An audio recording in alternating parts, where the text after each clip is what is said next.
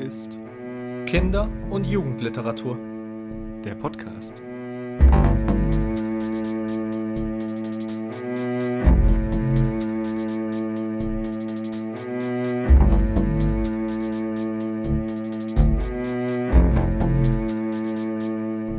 Heute sprechen wir über Krabat, geschrieben von Ottfried Preußler, erschienen im Jahre 1971. Ja, genau. Ähm, und ich fasse es einfach mal zusammen, soweit, dass, naja, man nicht alles verrät und es dann nicht mehr lesen braucht. In dem Roman, Jugendroman, geht es um den am Anfang des Romans 14-jährigen Vollweisen Krabert, der mit zwei Freunden durch die Umgebung so vom heutigen Sachsen zieht und da mit Betteln sein Geld verdient. Und eines Nachts hat er einen Traum und äh, sieht auf einer Stange elf Raben sitzen und eine Stimme sagt zu ihm, er soll doch sich aufmachen und nach Schwarzkolm, ins Ort, in Ort Schwarzkolm, an die Mühle kommen, im Koselbruch. Er soll doch da hingehen, weil da ist es ganz super und da wird es ihm echt gut gehen und den Traum kriegt er dann ein paar Mal und am Anfang findet er das auch ein bisschen komisch, aber irgendwann sagt er sich dann, äh, ach ja, gut, gehe ich hin. Und dann geht er dahin und ähm, stellt relativ schnell fest, also erstmal geht er dahin und äh, schlägt ein, als der Müller ihm, der Müllermeister ihm anbietet, sein Lehrling zu werden, das Müllerhandwerk zu lernen und auch alles andere. Das schlägt er ein und stellt dann relativ schnell fest, dass er in eine schwarze Schule geraten ist. Also in eine Schule der Hexerei und Zauberei, könnte man sagen, aber eben nicht in Hogwarts, sondern in Sachsen beziehungsweise in der Nähe von Bautzen, Hoyerswerda, so die Ecke. Ähm, genau, das stellt er fest und ähm, lernt äh, sich eben da zurechtzufinden nach und nach. Das Buch an sich ist in, kann man ja sagen, in drei, der Roman ist in drei Bücher aufgeteilt. Der ist das erste, das zweite und das dritte Jahr, also orientiert sich auch in den klassischen Ausbildungszeiten. Und im ersten Jahr ähm, ist er da eben Lehrling, wie jeder, der auf diese Mühle kommt und hat äh, zum Glück, weil die Zeit relativ hart ist, einen Freund, den Altgesellen Tonda, der wird sein Freund, sein Mentor und ein bisschen seine Vaterfigur für ihn, bringt ihm einiges bei und er lernt sich so zurechtzufinden und lernt parallel eben auch, was es heißt, auf einer schwarzen Schule zu sein, dass es eben nicht nur, dass einmal nicht nur Zauberei gelehrt wird und man da irgendwie viel Spaß hat, sondern dass eben auch dieser Ort durchaus ein bedrohlicher Ort ist und dass immer in den Neumondnächten. Ein Herr Gevatter, wird er nur genannt von allen, immer an die Mühle gefahren wird. Und dann müssen die Müllerburschen nachts raus und müssen für diesen Gevatter, ähm, ja, Korn ist es nicht, beziehungsweise ja, Knochen und Zähne wird es beschrieben, malen. Und es wird eben relativ klar, dass es sich da um den Teufel handelt, mehr oder weniger, für den, die da eben arbeiten an dieser Mühle. Parallel lernt er, lernt, lernt Grabert auch ähm, eine Vorsinge, eine, eine, aus dem Mädchen Schwarzkolm. Ähm, ein, eine, ja, er lernt sie nicht wirklich kennen, aber er wird aufmerksam auf eine, ein Mädchen aus dem Ort Schwarzkolm, die in den Osternächten, wenn die Mädchen singt, durch, durch den Ort ziehen mit einer Kerze in den Händen, die vorsingt, die den anderen vorsingt. Und Vorsingerin heißt in, in Sorbisch Kantorka.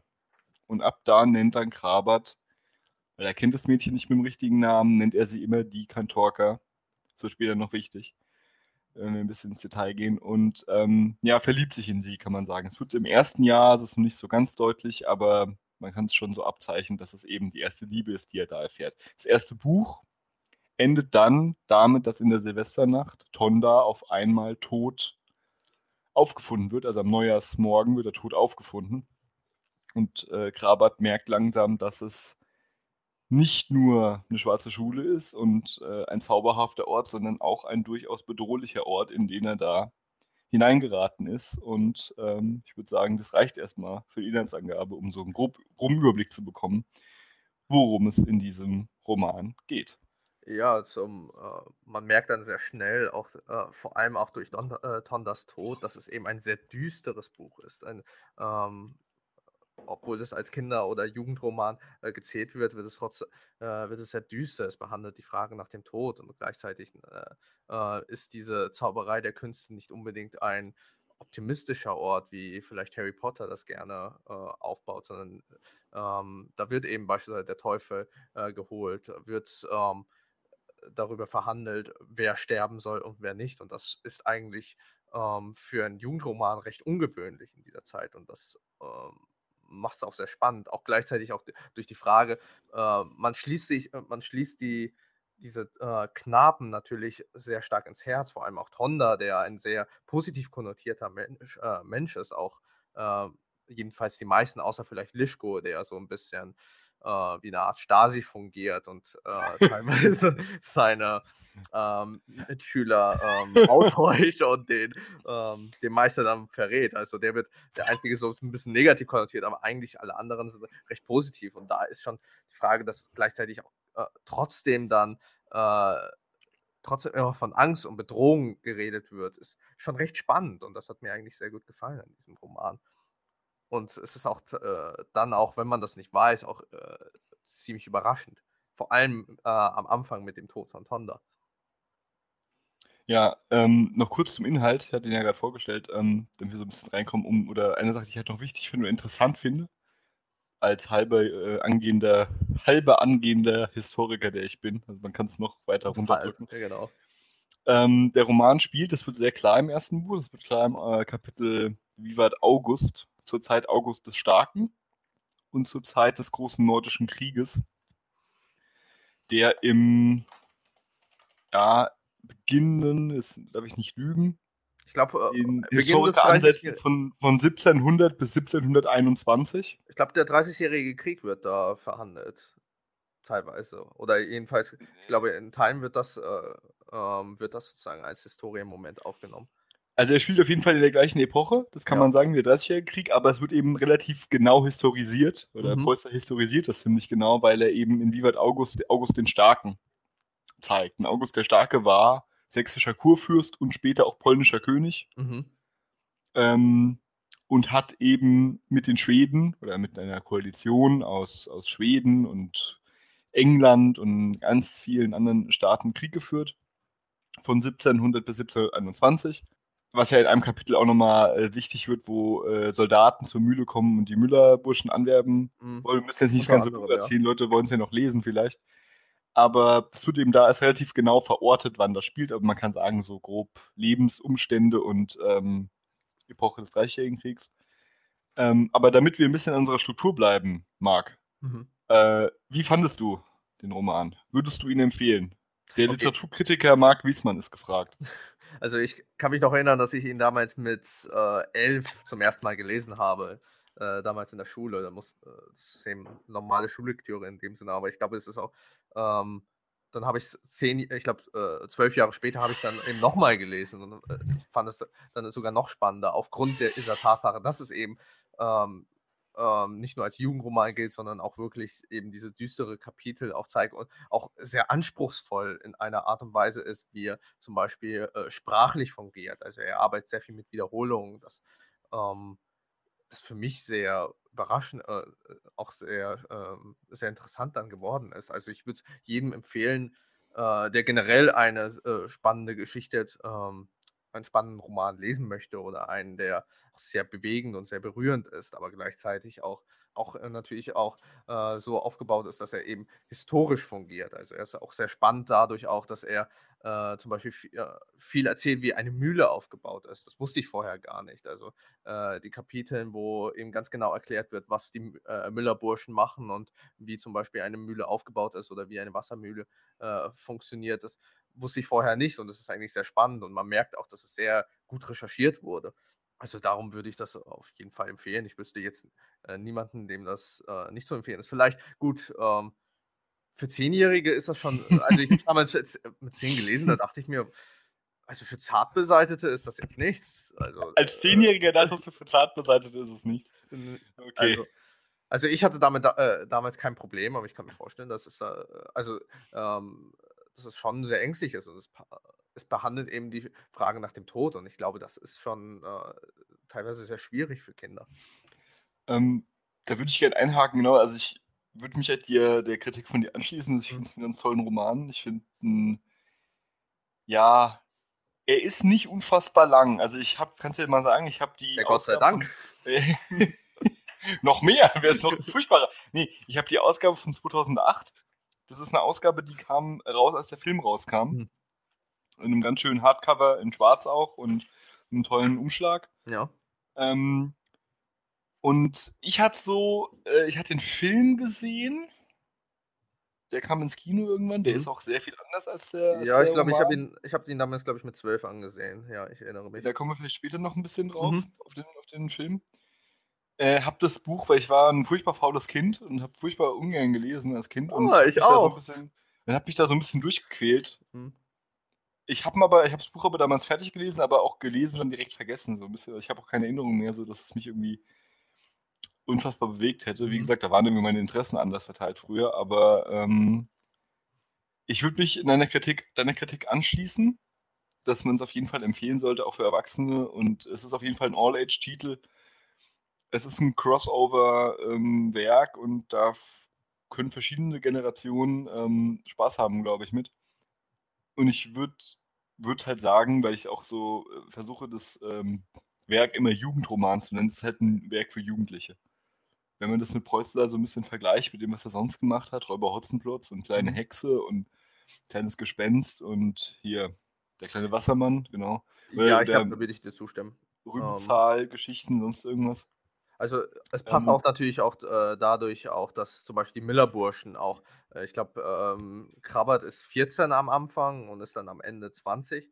Also in dem Sinne ist es dann doch eher für Jugendliche aufgebaut, auch damit wir auch den Müllerburschen sozusagen folgen. Auch die Frage nach, äh, äh, was du auch erwähnt hast mit der ersten Liebe, ist ja eher äh, ein Thema, das vielleicht eher Jugendliche mehr betrifft als vielleicht Kinder.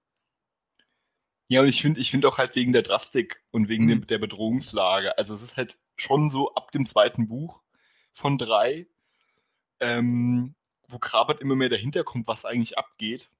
Äh, und dass eben die größte Bedrohung für die Burschen vom Meister ausgeht. Ähm, der, das kann man ja vielleicht schon noch, ich weiß nicht, ob das schon ins Spoiler-Territorium geht, aber der strahlt auf jeden Fall. Ich sag mal so, der befindet sich selber in einer Zwangslage und ist deshalb eine Gefahr für die Müllerburschen. Wir wollen es noch nicht spoilern, glaube ich. Ich glaube, da gehen wir ein, wenn, wenn wir über die Spoiler reden. Wir können ja, ähm, ähm. wenn wir zur Analyse des Buches gehen, können wir ja nochmal genauer darauf eingehen. Aber ja, diese Frage, ähm, das macht eigentlich den Meister sehr interessant, obwohl er eigentlich äh, sehr lang sehr negativ konnotiert wird äh, findet man sehr schnell heraus, was ihn eigentlich antreibt und was eigentlich der Grund ist, wie er zum Beispiel handelt und äh, wie er da selber teilweise recht machtlos äh, erscheint, obwohl er eigentlich äh, über das erste Jahr zum Beispiel äh, noch sehr mysteriös ist und eigentlich eher jemand ist, der das Sagen hat. Aber zum Beispiel durch den Herrn Kevatter wird eigentlich diese äh, Machtstruktur oder die Frage nach Macht eigentlich sehr stark ähm, gebrochen. Jedenfalls äh, die Frage, wer kontrolliert eigentlich diese Mühle da? Genau, also äh, die Bedrohungslage wird konstant aufgebaut und hält sich auch über 200 Seiten, über, über 100 Seiten hinweg hm. eigentlich. Und äh, Grabert ist jetzt kein Columbo, der da sonderlich viel ermittelt. Der tappt eigentlich die meiste Zeit im Dunkeln und kriegt dann immer so ein bisschen Einfluss und wird vor allem von, seinen, von seinem Kamerad oder äh, ja, Freund Juro eher so ein bisschen auf die richtige Fährte ge gelegt. Mhm. Und von, von Spannungen im zweiten Jahr. Ähm, und deshalb würde ich halt auf jeden Fall sagen, also für, für unter 12 ist das nix. 12, 13, 14, 15, da kann man es machen. Ähm, und äh, das Tolle an dem Buch oder an dem, an dem Roman ist auch, ähm, dass er also dass er für ein Jugendbuch und wenn wir so bis in die 70er, 60er Jahre gucken, ja, so rein von dem, was mhm. publiziert wurde, da hast du ganz viel diese Nachkriegsliteratur für Jugendliche, die so alte ähm, so Abenteuergeschichten sind, keine Ahnung, der Fred, der mit seinem Freund Walter auf einmal in den Urwald fährt, so keiner weiß warum und dann erleben sie da irgendwas, ja. Ähm, oder die, halt die Klassiker, so Karl May wird immer wieder neu aufgelegt mhm. und Lederstrumpf und Cooper und Klassiker so ein bisschen. Und Robinson Crusoe ja eh immer. Ähm, aber so für Jugendliche und, und was dann so ein bisschen passiert hat in den 68ern und auch schon ein bisschen davor, aber vor allem so ab 68 ist, dass du immer mehr Romane hast, ähm, die äh, in so einem pädagogischen, antiautoritären oder ja, nicht antiautoritären, aber so einem Realismus, so, sich so einem Realismus verschreiben und sagen, naja, Jugendliche, ähm, die wollen Bücher lesen, wo es um Dinge geht, die sie selbst betrifft. So, mhm. die brauchen nicht darüber lesen, wie es im Amazonas ist, weil die gehen nicht in Amazonas. So, der mhm. über Castro Brauxel kommt da nicht hinweg hinaus. So, Oder eben Karl May und äh, Ja, genau. Also so, wir wollen neue, neue progressive Sache schrei Sachen schreiben. Das sind oft, wenn man so ein bisschen da, ich arbeite ja in der Bibliothek für Jugendbücher, wenn man da so ein bisschen durch die Reihen geht, durch die Jahre und dann was man auch feststellt, das sind so kleine Heftchen, eher so Broschur-Taschenbücher. Von so 160 Seiten, wo es halt irgendwie darum geht, dass der Vater vom Bastian trinkt. So, und ein Alkoholiker ist oder so. Das sind eher so Geschichten. Oder da geht es dann um Liebe, um Schulprobleme, also so extreme Problemerzählungen mit Alkoholismus sind auch nicht die Regel, so, aber so Schulprobleme, erste Liebe, wie verhalte ich mich und so weiter. Ähm und deshalb finde ich halt das vor allem das Bezeichnende für Jugendliche an, an Grabert, dass in dem Buch diese ganzen Probleme auch verhandelt werden, aber auch nicht mit so einem extrem engagierten Ton. Also das ist kein, das darfst du aber nicht oder das ist aber ganz, ganz böse, sondern was Preußer halt wirklich schafft, deshalb, er hat sich ja selber mal auch in der Monographie oder in einer Biografie, hat er, ich bin ein Geschichtenerzähler. Was mhm. er hier wirklich macht, er erzählt eine Geschichte. Ja. Die Geschichte ist mindestens genauso wichtig wie die Botschaft. Und das macht den Roman so toll. Diese ganzen Themen, auf die wir später noch eingehen werden, diese ganzen Grenzziehungen und die ganzen Probleme, die da verhandelt werden, die werden auf diese Art dieser Erzählung mit einer Leichtigkeit verhandelt und in einem Respekt vor dem Leser, das wirklich, ähm, äh, wirklich toll ist zu sehen, dass ähm, ja, ähm, das Buch verkauft einen nicht für blöd, in, dem, in den Problemen, die es behandelt und nimmt sich ernst und nimmt den Leser ernst. Und das ist ähm, für Jugendliche auch in der Zeit, äh, glaube ich, was ganz Wichtiges, weil es eben auch literarisch, wie du gesagt hast, einfach äh, ein rundum gelungenes, gelungenes Werk ist. Absolut, also auch. Ähm, was natürlich äh, sehr spannend sind, äh, sind auch die Figuren, die allesamt ähm, eben nicht also mal abgesehen vielleicht von Lischko, der eben ähm, sehr negativ dargestellt wird, aber äh, alle anderen Figuren haben trotzdem, ähm, wirken trotzdem, äh, man will wissen, was sie eigentlich bewegt. Also vor allem Juro ist eigentlich sehr spannend, mit dem man sozusagen mit Krabbe sozusagen hineinwächst und herausfindet, was ihn eigentlich antreibt und was auch den Meister zum Beispiel antreibt, der äh, eben auch versucht, ähm, selber was Gutes für sich zu tun oder gleichzeitig äh, die Schule aufzubauen. Also der hat dann auch sehr berührende Momente und das macht es eigentlich sehr spannend, dass dann auch die Figuren als solches eben äh, nie wirklich klar charakterisiert sind, sondern dass sie äh, wirklich sehr viele Facetten haben und auch sehr viele Widersprüche in sich, die wir dann verhandeln werden. Also du hast eben von dieser Nachkriegszeit eben gesprochen, was natürlich sehr gut gepasst hat, weil auch im Roman ja sehr stark auch ums Vergessen auch geht und das eigentlich auch ein Widerspruch da äh, natürlich hängt mit diesen positiv konnotierten Figuren, die auch gleichzeitig äh, nicht wissen wollen, was eigentlich da vor sich geht oder es nicht ähm, herausfinden wollen, weil sie sagen wollen, dass sie sich selber schützen beispielsweise und das, äh, äh das macht es eigentlich sehr spannend und das macht äh, die Figuren auch äh, so ambivalent. Da, da, werden wir dann in der Analyse, glaube ich, nochmal mhm. genauer drauf eingehen. Ähm, ich finde auch, oder ich mache mal einen, Versuch mal was. Wenn du einen Kritikpunkt finden und nennen müsstest, was würdest du sagen, ja, fandst du um, aus, aus der Literaturkritiker-Sicht, fandst du schlecht oder schwach oder hättest du dir gerne so nach Motto, da hätte ich mir gerne noch 30 Seiten mehr zu gewünscht, also mhm. die Power für die 30 Seiten hätte ich auch noch gehabt. Es gibt da, ja gut, ähm, ich habe eine Kritik, aber die ist vielleicht ein bisschen zu detailliert. Da müsste man, glaube ich, in der Analyse weiterschauen. Also da gibt es okay. eine Kritik an einer Figur. Und die kann man, glaube ich, nur beleuchten, wenn man auch äh, die Geschichte um diese Figur kennt. Denn da, äh, ähm, also, was es da vielleicht äh, oftmals vorkommt, ist eben in dem Sinne, dass es da äh, oftmals ähm, dadurch, dass es viel verschwiegen wird, also ähm, es macht ja ein ziemliches Mysterium auf. Also es ist so, wer ist es, ähm, Krabbert steigt sozusagen, äh, geht rein in diese Welt und er, macht eine Reise sozusagen zur Mühle und da findet er immer mehr und mehr Sachen heraus. Und ähm, manchen, äh, mancherlei Hinsicht ergeben sie vielleicht keinen Sinn, auf, äh, wenn man schon weiß, was da eigentlich vor sich geht. Eigentlich hätte es schon vorher ähm, beleuchtet werden sollen oder ähm, Krabbert hätte es schon vorher herausfinden wollen. Also manchmal gibt es da ähm, Logikbrüche, die damit zusammenhängen, dass ähm, wahrscheinlich der Autor es so auch aufbauen wollte, dass er das Mysterium so lange wie möglich aufrechterhalten wollte bis zum Schluss. Also äh, Okay. sozusagen auch mit dem Sinn des Lernens, des Korrektors zum Beispiel. Äh, also die, ähm, die lernen ja sozusagen, ähm, die haben, glaube ich, so wie ich verstanden habe, einmal die Woche ähm, lehrt der Meister sie aus dem Buch und die sollen Mhm. sich dann Sachen merken. Und da ist Genau. Ähm, und das sind ja immer wieder, äh, und er sagt dann auch, ihr müsst es nicht lernen, wenn ihr nicht wollt.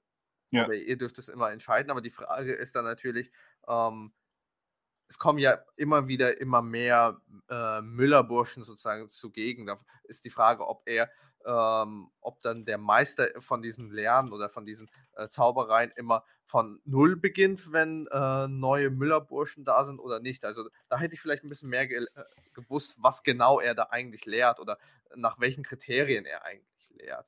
Also ob es da viele Wiederholungen beispielsweise gibt. Also ob er viele Sachen nochmal äh, dem Müllerburschen beibringt, wie Zauberei funktioniert. Und das war nicht ganz klar. Oder es wird ihm nicht ganz beleuchtet und das hat mich teilweise ein bisschen gestört. Mhm. Also ich, ich hätte einfach die Vermutung gehabt, ich habe das Buch, ähm, ich habe ja eine Hausarbeit drüber geschrieben letztens über das Buch Mhm. und habe es ein paar Mal gelesen. Ich glaube ich, dreimal gelesen innerhalb von ein paar Monaten. Ähm, ich hatte das so verstanden, er liest aus diesem Buch vor und ähm, macht das jede Woche. Weiß auch nicht, wie lange die Sitzung da immer geht. Ja. Ich Also weiß das auch nicht, wie viele Zaubersprüche der denen dann vor, Ja, also das ist eben, vorsagt und das sollen sie in der Reihe nach nachsagen. also das ist eben so aber- die Sache, die, äh, das ist nicht sonderlich komplex, was da eigentlich passiert, sondern es wird eigentlich viel, ähm, äh, es wird da viel weggelassen, was eigentlich schade ist. Also man hätte, glaube ich, gerne mehr gewusst. Äh, Mehr Zaubersprüche gewusst. ja, also ähm, mehr gelust. Also ich, ich weiß nicht, ich hätte äh, gerne gewusst, wie eigentlich diese Struktur, also weil es ja eigentlich so ein wichtiger Teil besteht, hätte ich gerne eine Struktur gewusst, äh, wie das abläuft beim Meister, weil so viel verrät er eigentlich nicht und so viel verrät das Buch dann auch nicht. Und äh, manche, äh, und wie schon gesagt, es gibt, ergibt dann vielleicht bei manchen nicht Sinn, weil es dann bestimmt auch, also ich weiß auch zum Beispiel nicht, ob es einfache Zauberei gibt oder schwere Zauberei. Ob äh, man für manche länger braucht oder kürzer braucht und das ähm, ist eigentlich schwierig zu sagen, weil ja immer neue Müllerburschen kommen und die müssen sich dann darauf einstellen. Da die, also äh, das hat Mhm. mich ein bisschen gewundert. Also es ist jetzt, ähm, Also ich glaube, um das kurz zu sprechen, weil da fallen mir gerade ein paar Zaubersprüche ein. Ah, okay. Ich kann ich einfach mal nennen. Also es gibt zum Beispiel den Zauberspruch, wenn ich ähm, einen Kreis um mich ziehe, ja, und die Formel sage und glaube ich noch irgendwie drei Kreuze an den Kreis mache oder vier Kreuze. hm. Nagel mich nicht drauf fest. bin kein Zauberer. ähm, und ich sitze in diesem Kreis und Krabat auch. Dann kann die Person, die ich im Zauberspruch genannt habe mit Namen, dann kann die mich sehen und so weiter. hören, aber, äh, Aber- die aber sie- dich. sie Also, denkt, genau, sie, sie denkt nicht an, ja, dich. Ja, ja, ich du, erinnere du mich. bist das- ihr völlig aus dem Sinn geraten. Das wird später mal eingesetzt. Ähm, können wir, also das ist jetzt kein Spoiler, wir können nennen, Krabat versucht am Ende irgendwie gegen den Meister zu kämpfen. ja, es ja. läuft auf einen Konflikt raus, das ist kein Spoiler. Es ist ein Showdown. Also äh, Es es ist, ist auch klar, klar wer es ist. Es sind beide auch äh, gegensätzliche Figuren. Das genau, also, später Protagonist, warum, Anta äh, Antagonist, also das ist, äh, glaube ich mal, da verraten wir nicht so viel. Ja, genau. ähm, und ähm, auf jeden Fall, das ist ein, zum Beispiel ein Zauberspruch, der ist relativ leicht, der ist schnell. So. Und Mhm. es gibt am Anfang zum Beispiel, äh, ich versuche mal gerade die Stelle zu finden, ich glaube nicht, dass ich sie finde, aber äh, nachher doch. Na, muss ich vorlesen. Oh je. Du meinst, äh, wo ähm, Kraber zum ersten Mal in dieser Sitzung ist? Kann das sein? Mhm. Das ist im, im, im Kapitel Husch auf die Stange. Ähm. Ist es im zweiten oder im ersten Jahr? Ah ja, das ist im ersten Jahr, genau. Mhm.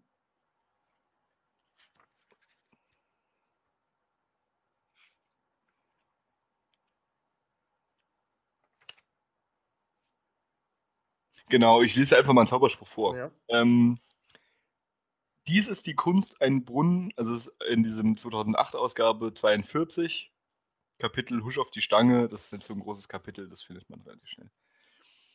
Dies ist die Kunst, einen Brunnen versiegen zu machen, dass er von einem auf den anderen kein Wasser gibt, las er vor. Zum ersten versiede ich mit vier aus dem Ofen gedörrten Pflöcken von Birkenholz, dritthalb Spannen lang jeder, gut einen Daumen dick und am unteren Ende im Dreikant zugespitzt. Zum anderen verpflocke den Brunnen des Nachts zwischen zwölf und eins mit besagtem Hölzern, indem du jegliches sieben Schuh von der Mitte des Brunnens entfernt in den Boden treibst, jedes in einer, einer anderen Himmelsrichtung, beginnend bei Mitternacht und im Abend endend, zum dritten und letzten, nachdem du dies alles ver schweigend verrichtet hast, sollst du den Brunnen dreimal umschreiten und sprechen, was hier geschrieben steht. Nun folgte, vom Meister verlesen, der Zauberspruch.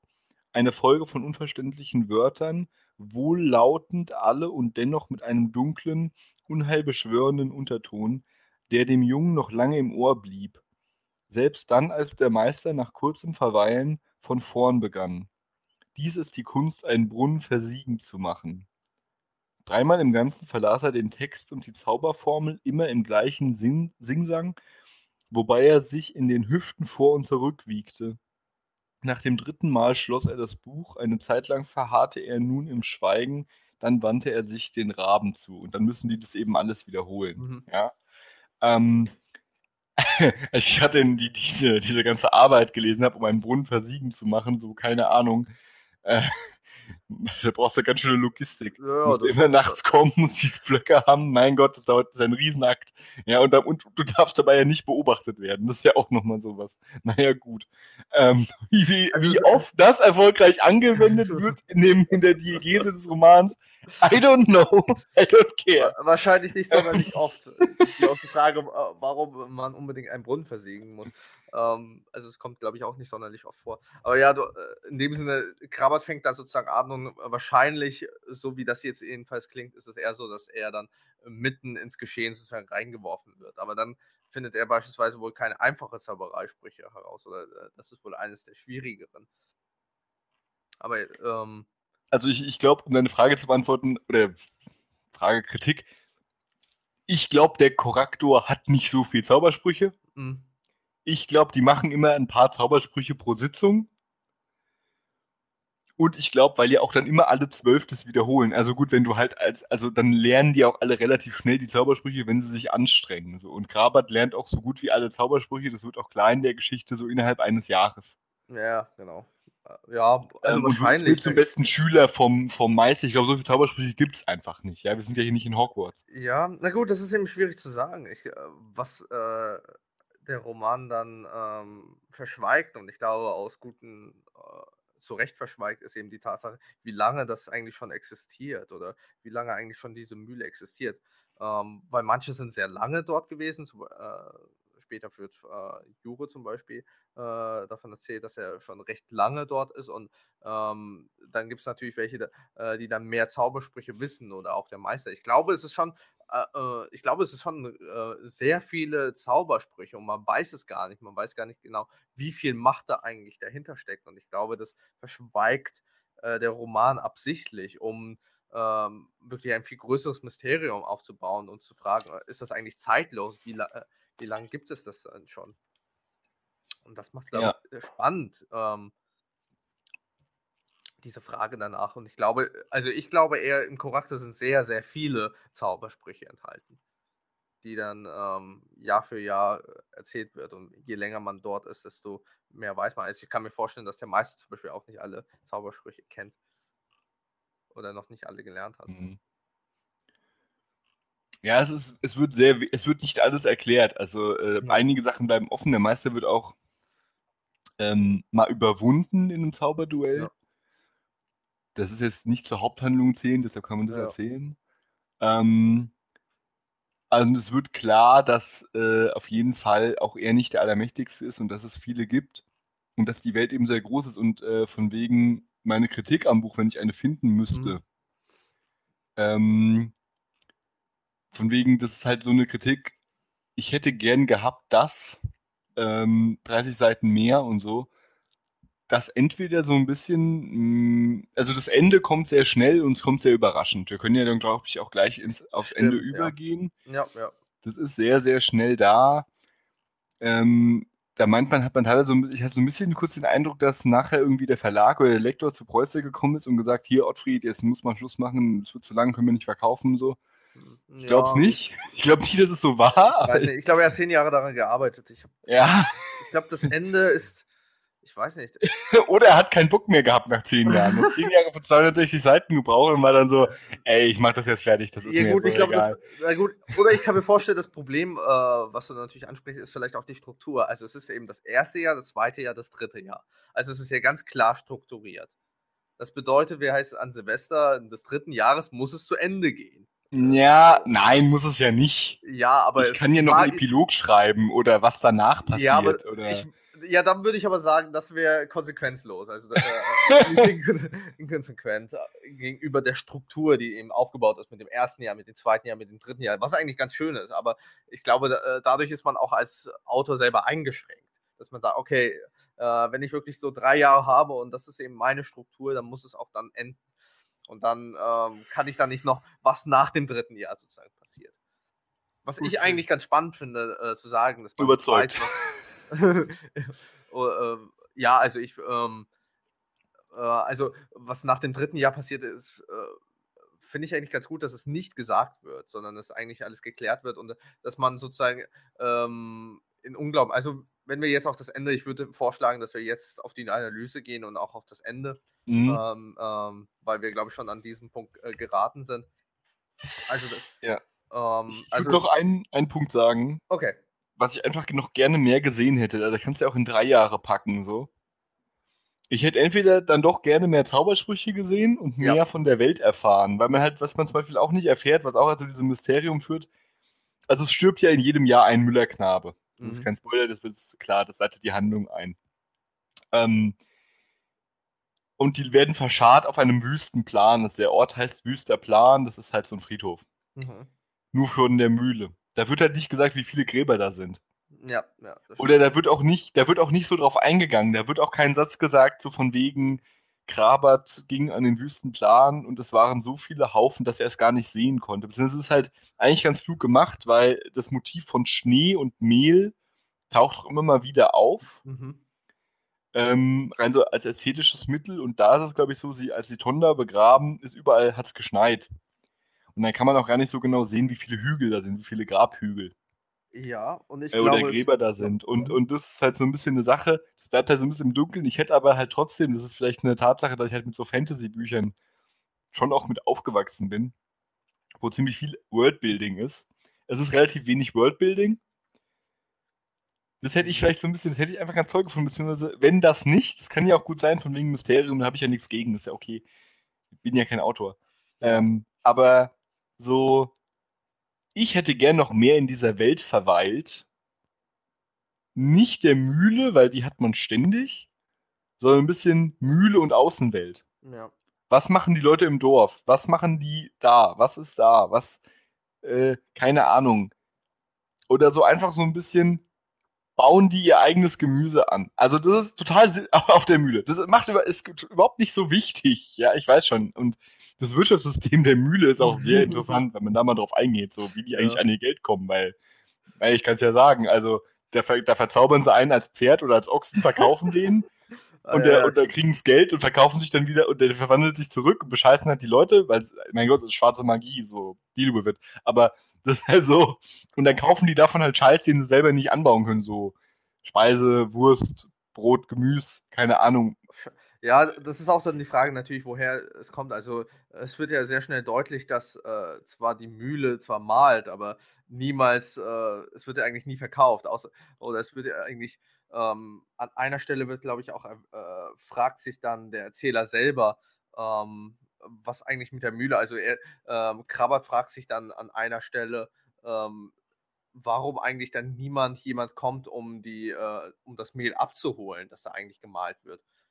Ähm, das fragt er sich dann oftmals und da ist, äh, das ist natürlich dann die Frage, okay, wie, äh, wie holen sie sich ihr Geld aus oder wie, ähm, ähm, wie können sie so viel Speisen, so, äh, wie, äh, wie können sie zum Beispiel so viel ähm, Essen zubereiten? Weil auch nie darüber erzählt wird, dass zum Beispiel Gemüse angebaut wird. Also wahrscheinlich kaufen Mhm. sie das alles. Ja. Ähm, oder es wird herbeigezaubert. Das könnte ich mir auch gut vorstellen. Das könnte man sagen, ist vielleicht auch noch ein Logikloch, da müssen wir jetzt nicht drauf Ja. eingehen, weil in der Welt spielt das keine Rolle so. Die Frage wird auch in der, in der, in der Welt nicht gestellt. Mhm. Aber da kommen dann immer wieder Leute, verkleiden einen als, als, als Ochsen. Das müssen sie ja öfter machen, so, um dann irgendwie äh, ihre, ihr Gold zu verdienen und dann bescheißen sie die Leute. Und äh, was da halt so minimal ist, wo, wo geschildert wird, der eine war ein Ochse, wird irgendwo hingeführt, zaubert sich zurück in einen Vogel äh, oder sonst irgendwas, ja. Ja. Und alle normalen Leute, also alle Muggel nennen wir sie einfach mal, um mit Bezug auf, auf Dings. Ähm, äh, und die sind einfach völlig geschockt, sind so, ah, Zauberei, Hexerei. Es stimmt ja auch, ist ja auch Zauberei, Hexerei, aber keiner kommt so auf den, Ge- den Gedanken zu sagen, das ist doch letztes Jahr schon mal passiert. Also da gibt es kein kollektives Gedächtnis, sagen, ja. was wirklich mit Hexen zu tun. Ich Ah, bin mir nicht sicher. so. Also ist, ja, zum Beispiel mit dem Ochsen war es ja so, dass äh, irgend so ein Kaufmann aus äh, Dresden. Carmens. Ja, Carmens. Ochsenblaschke aus Ja, Carmens. So, heißt auch, so heißt auch das Kapitel übrigens, falls die Ah, ja. Das äh, nachlesen wollen.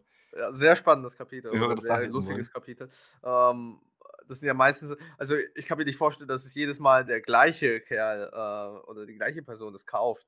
Also in dem Sinne, und wenn es sich nicht ab äh, herumspricht, ich glaube, es ist auch ein bisschen peinlich für die Person, dass er äh, sich äh, für 30 Gulden äh, einen Ochsen gekauft hat und dann ist er ihn entwischt. Mhm. Ich glaube, das möchte er auch gar nicht erwähnen.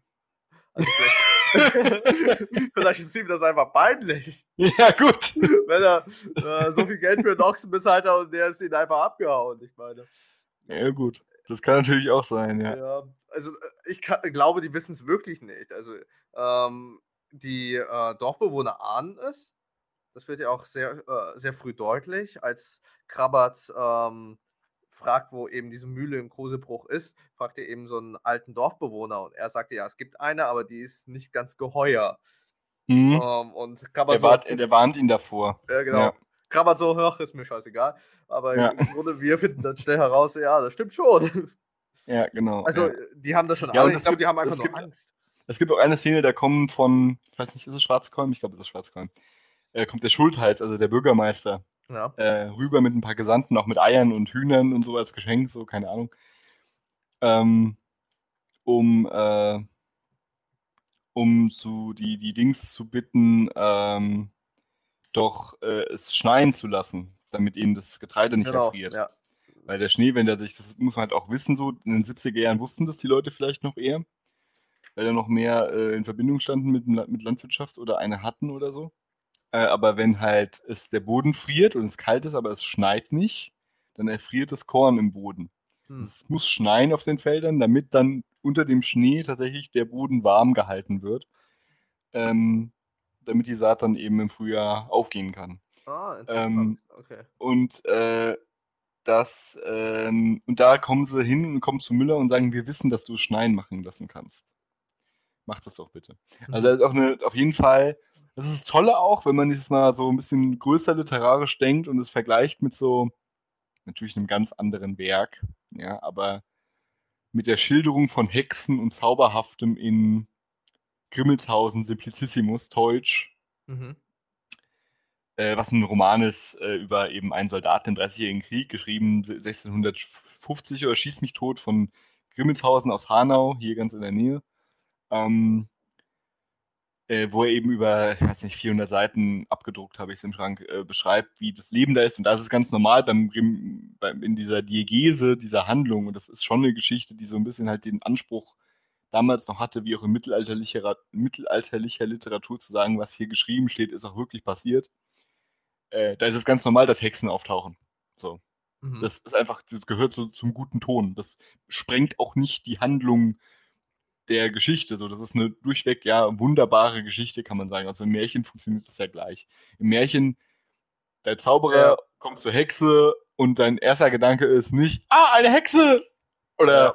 was soll denn das? Ich verstehe es nicht, sondern, ah ja, die Hexe, eine gute Hexe. So, Ja, das Und- ist unter dem Parameter sozusagen. genau. es Vollkommen ist- glaubwürdig. Es, genau. Es ist vollkommen äh, natürlich, dass es passiert. Ich bin mir nicht Genau. sicher bei Krabbert, ob das so ist, äh, weil äh, es baut ja dieses Mysterium ja trotzdem auf. Und es wird ja eigentlich nie wirklich von, äh, also von den Dorfbewohnern schon, weil sie was ahnen, aber ähm, Mhm. es wird Es ist so- unbedingt Es ist so toleriert. dazwischen. Es ist so dazwischen. Ja. Ja. Wo, wobei wir halt auch erfahren, weil Krabat ja auch als normaler Mensch ohne Zauberkunst da reingerät, wir erfahren ja auch, dass es, äh, ähm, wie soll ich sagen, dass da auf jeden Fall eine Distanz besteht. Mhm. Ja, es ist halt auch insofern ein bisschen lustig, dass die Zauberer bei Krabat ganz normale Leute sind, eigentlich. Also nicht, man, man braucht kein Zaubererblut oder keine Eignung oder keine Auswahl so, ähm, sondern man kann das lernen, wie man irgendwie halt ein Müllerhandwerk lernt. Man lernt halt diese Formeln zu sprechen. Ja. Gut, da bin ich mir nicht ganz sicher. Ist Beziehungsweise man schwört ja. halt innerhalb der Ausbildung so ein bisschen dem Christentum ab. Also das Christentum spielt da ja auf jeden Fall noch eine Rolle in dem Roman. Ja. Beziehungsweise die Abkehr, beziehungsweise auch die Umkehrung davon. Also das ist zum Beispiel ja so ein kleines Detail, aber man merkt halt, dass der, dass der Brauch der, ähm, der Brauch der Dings, der Brauch der, äh, der schwarzen Schule, es verlangt, dass man den Oster, jetzt darf ich nicht lügen, Am Ostersonntag. Ähm, oder? ähm, äh, über Ostern, ich nagel mich nicht drauf fest, aber ist es Ostersonntag? Nee, den Karfreitag ist es. Ah. Genau. Karfreitagabend muss man mit einem anderen Kameraden aus der Mühle an einem Ort verbringen, wo ein Mensch gewaltsam zu Tode gekommen ist. Ah, okay. Ähm, Ja, Ja, stimmt. Man darf ja, da nicht einschlafen, man muss da wachen die Nacht über und dann am nächsten Morgen sich einen Drudenfuß auf die Stirn malen. Ja gut, das, der zurückkehren. ist ja schon ein Zeichen dafür, dass es eben Abkehr gegenüber den christlichen Werten sozusagen Ja, aber es ist, es ist, es ist eher halt auch so, Teufel verführt.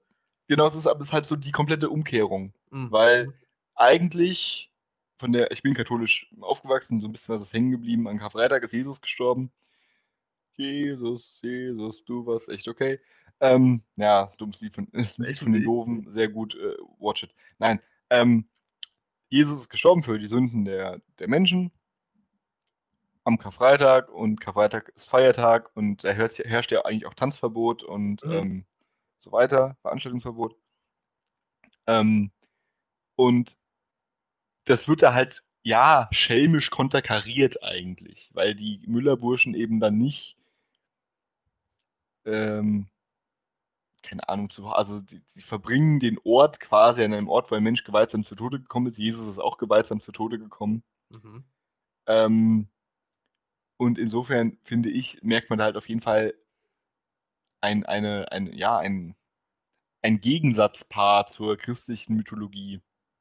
Ja, zum christlichen Glauben, wonach der Karfreitag sehr heilig ist und man da eben dem gedenkt, aber alles macht nur nicht irgendwie dahin gehen, wo ein Mensch getötet wurde. Mm, Ja. Ähm, und so gut, das Sachen ist schwierig zu so sagen, weil, Sachen, glaube ich, an Karfreitag ja auch trotzdem ein Gedenken an die Toten ist oder beziehungsweise an Jesus, der eben gewaltsam gestorben ist. Ja. Das ist ja, Ja, aber man gedenkt Jesus. man weil gedenkt Jesus, man gedenkt nicht irgendjemandem. Okay. So meine ich das. Ja. Ja, gut, also ich glaube, diesem- ich glaub, es wäre äh, sogar weniger komplex aufgrund des Tatsachen mit diesem Herrn Gevatter, der ja ganz äh, deutlich ja natürlich der Teufel darstellt. Ja, Äh, ja. Auch wenn man ähm, ältere Romane liest, ähm, hört man den Namen Gevatter ja ständig. Ich glaube auch. Ja, er, er wird, äh, beim Vater steigt er auch einmal von seiner Kutsche ab und dann wird gesagt, ja, und er ging hinkend ins Haus. Naja. Er hat eine Also- rote Hahnfeder am Kopf und, und die leuchtet wie eine Flamme. Also, es ist Also- schon eindeutig. Also wenn man Faust gelesen hat, dann Ja. äh, kann man sich denken, okay. Oder generell weiß, was so den Teufel ausmacht. Oder das, also, ja. Also man merkt, natürlich, man merkt natürlich, dass diese schwarzen Künste sozusagen nicht äh, den christlichen Werten entspricht, sondern den antichristlichen Werten. Genau. Also Aber, trotz, aber trotzdem den christlichen. Also zumindest der christlichen Mythologie. Das Bösen. stimmt, ja. Ja, also es ist ja gut, das äh, Gegensatzpaar, die Verneinung. So. Ich glaube aber auch natürlich äh, den heidnischen, äh, also es wird auch, glaube ich, den heidnischen Mythologien aufgeführt, auch durch die Tatsachen mit diesen äh, Zaubereien. Ähm, also Wetterzauberei ist ja eigentlich eher den Heide, äh, den Heiden vorenthalten, weniger den christlichen Werten. Also jedenfalls, also das mit dem Schnee zum Beispiel, dass man äh, das Wetter sozusagen verändern kann, das wurde eigentlich nie den christlichen Werten zugesprochen, sondern eher den heidnischen. Also ich glaube, Alfred Preußler hat da ähm, zwei verschiedene äh, äh, ähm, zwei verschiedene religiöse Mythologien miteinander verbunden. Also das heidnische und das christliche. Mhm. Einerseits das antichristliche durch den Teufel, aber andererseits auch das heidnische mit den, ähm, ähm, dass es schneien wird. Was dann Ja. ganz deutlich wird. Ähm, wollen wir ins Spoiler-Territorium gehen? Wollen glaube, wir ganz die, gut, ja. die kritischen Spoiler äh, benennen, um dann noch ein bisschen weiter in die Analyse Das wäre vielleicht, ja, ja, ja, das ist, glaube ich, ganz gut. Hast, äh, womit würdest du anfangen wollen? Also man kann es ja äh, so sagen, dass ähm, Tonda stirbt und Kraber dann merkt, irgendwas ist hier faul. Ja? Dann gibt es noch ein paar, ich habe die Kapitel, äh, das Inhaltsverzeichnis gerade vor mir und dann gibt es ein paar so Momente, wo er halt auch merken, die schwarze Kunst ist echt äh, ganz schön stark. Da wird dann halt zum Beispiel diese Unterredung vom Meister und dem König äh, ähm, beschrieben in dem einen Kapitel, was ich schon genannt habe, wo dann Lieber eben der, Augustus, ja. genau, Das wo dann eben Ja, ähm, willst du dazu was sagen? Ja, nur ganz kurz, also es wird halt klar, dass der Meister den König überzeugt, den Krieg weiterzuführen. Mhm. Ist halt auch mal so ein, so, ein, so ein Snippet, so er handelt böse, ja, er führt den Krieg weiter. Ja, Obwohl ich- er ich eigentlich, obwohl der, der, der, also der Meister vom Krieg eigentlich gar nichts hat.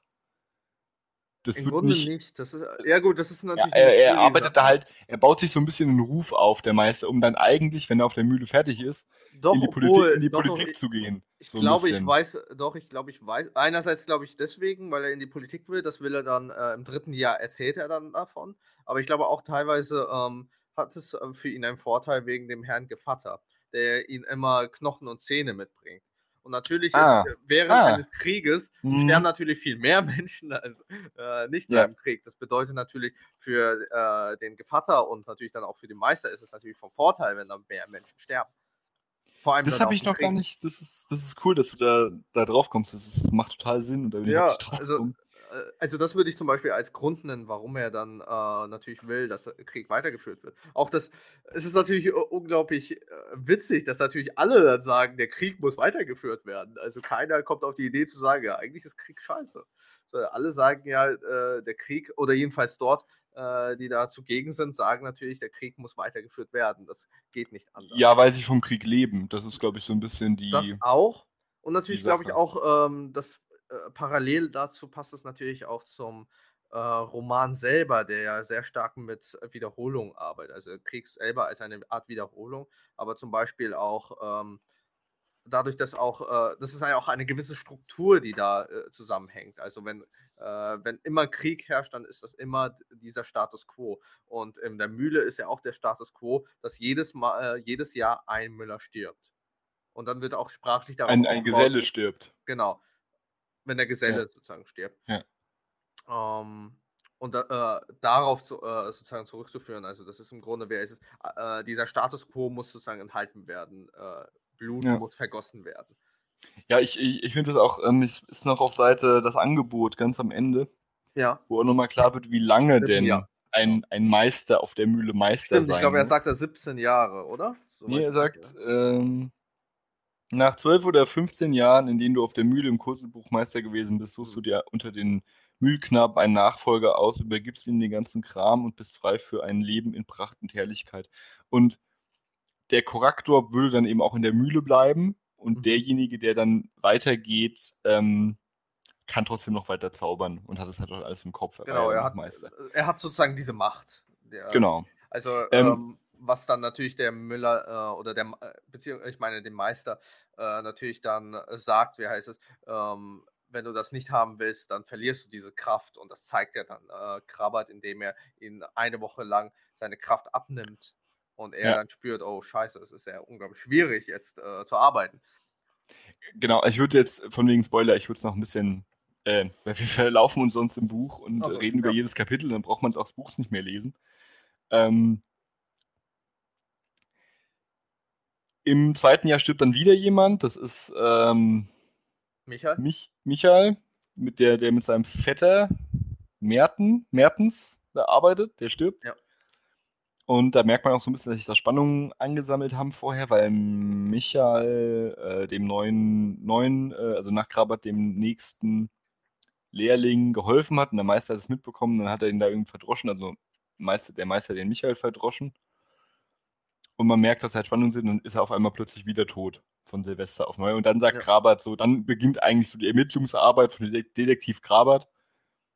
Und ähm, der ähm, lernt dann, das ist wirklich wichtig, das ist auch ein, ein Spoiler, ähm, der lernt dann, äh, dass Juro, der eigentlich halt, der macht die Hausarbeit vor allem und gilt immer allen als dumm und einfältig und kann mhm. nichts. Und der tut auch immer so, wenn er irgendwie beim Lernen von neuen Zaubersprüchen den aufsagen muss, verkackt er irgendwie immer und er kriegt es irgendwie nie gebacken.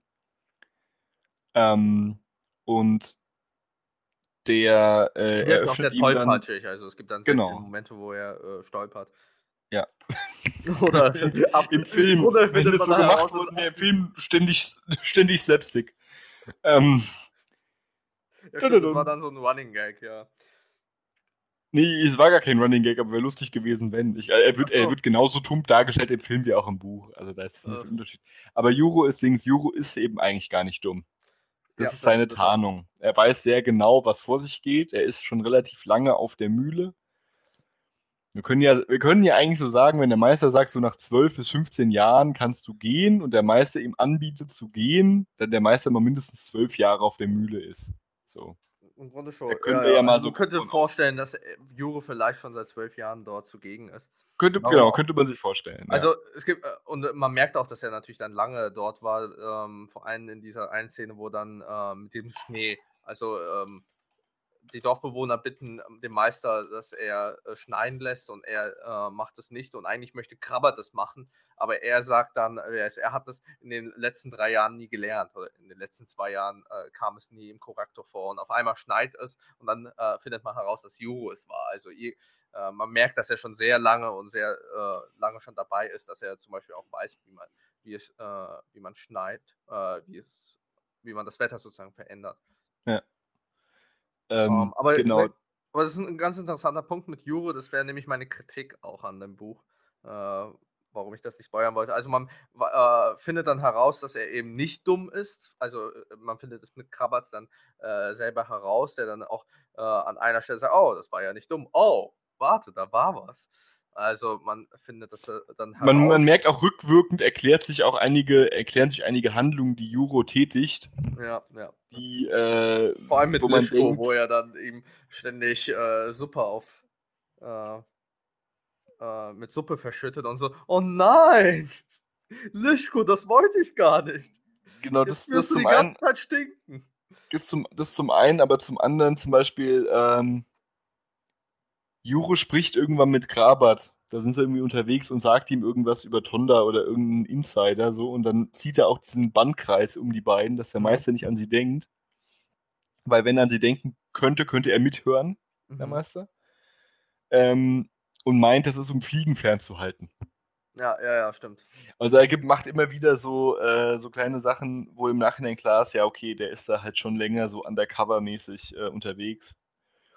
Und ähm, und beeinflusst da ganz viel oder will da ganz viel beeinflussen. Und er ist dann wirklich halt der Verbündete, ähm, der Verbündete Krabatz und er eröffnet ihm dann final die Taktik, wie er den Meister besiegen kann. Mhm. Krabat geht es, das kann man, muss man auch sagen an der Stelle, es geht ihm schon um Rache. Es geht ihm um Rache und es geht ihm darum, Tonda und Michael, die gestorben sind, zu rächen. Ja. Und auch alle anderen, die gestorben sind in der also Zeit. Er, er, halt er, sagt natürlich, dass ihr Tod nicht umsonst ist. Das ist so ist, äh, seine Sache in dem Sinne. Oder eines seiner größten Motive. Ich glaube auch gleichzeitig Kantorka natürlich. Ähm, die natürlich dann eine wichtige Rolle spielt. Aber äh, die Tatsache natürlich, dass diese Tote nicht umsonst sind und dass sie ähm, nicht vergessen werden. Weil darum genau. geht es ja auch sehr stark im äh, Roman, dass eigentlich ähm, jedes Mal, wenn einer stirbt, also wenn nach Tonda stirbt, hat Michael gesagt, wir müssen äh, die Toten vergessen, damit wir weiterleben können. Und ähm, Krabat sieht das nicht ein oder er ähm, widerspricht dem und sagt, ja, nein, wir dürfen die Toten nicht vergessen. Also es ist eine Art, äh, das ist eine Charakterentwicklung, die auch da natürlich stattfindet und auch äh, eine gegen das ähm, äh, sozusagen das inoffizielle Gesetz des, äh, der Mühle. Mhm. Ähm, Mit Juro würde ich aber vielleicht nochmal anfangen, ähm, äh, um meine Kritik nochmal zu äußern. Also Mhm. Juro ist in, man findet es schnell, äh, man findet eben erst im dritten Jahr heraus, okay, er äh, ist eben nicht so dumm, wie er eben gerne tut. Aber es gibt eben eine Szene, die eben dann äh, eine Art Logikloch dann doch stecken und das ist dieser äh, Kapitel Pferdehandel. Ähm, da ist es eben so, dass ähm, der Meister möchte, dass Juro in ein Pferd verwandelt wird und dass Krabbert ihn verkauft. Und Juro hat da die ganze Zeit Angst und sagt, wie heißt es, ähm, ähm, er sagt dann auch, ähm, wir werden mich in ein Ross verwandeln. Na schön, du wirst mich für 50 Gulden verkaufen und damit ist die Geschichte ausgestanden. Für dich, Krabbert, aber nicht für mich. Und warum nicht? Ganz einfach. Wie komme ich aus der Pferdehaut wieder heraus, ohne deine Hilfe? Ich glaube fast, der Meister hat mir das eingebrockt, um mich loszuwerden. wow, wow, wow. Glaubst du wirklich, dass Juro so spricht? Ist ja auch egal. Mach weiter. Ich wollte das hier nur, ich wollte hier meine Erstaunen nur festgehalten haben. Äh, tut mir leid, falls ich äh, äh, zu seltsam klang. Naja, Nein. jedenfalls, Gut. also jedenfalls, da sagt er, äh, er kann das nicht. Obwohl er eigentlich, wer ist es, obwohl eigentlich dann im dritten Jahr ganz klar ist, dass er das eigentlich äh, kann.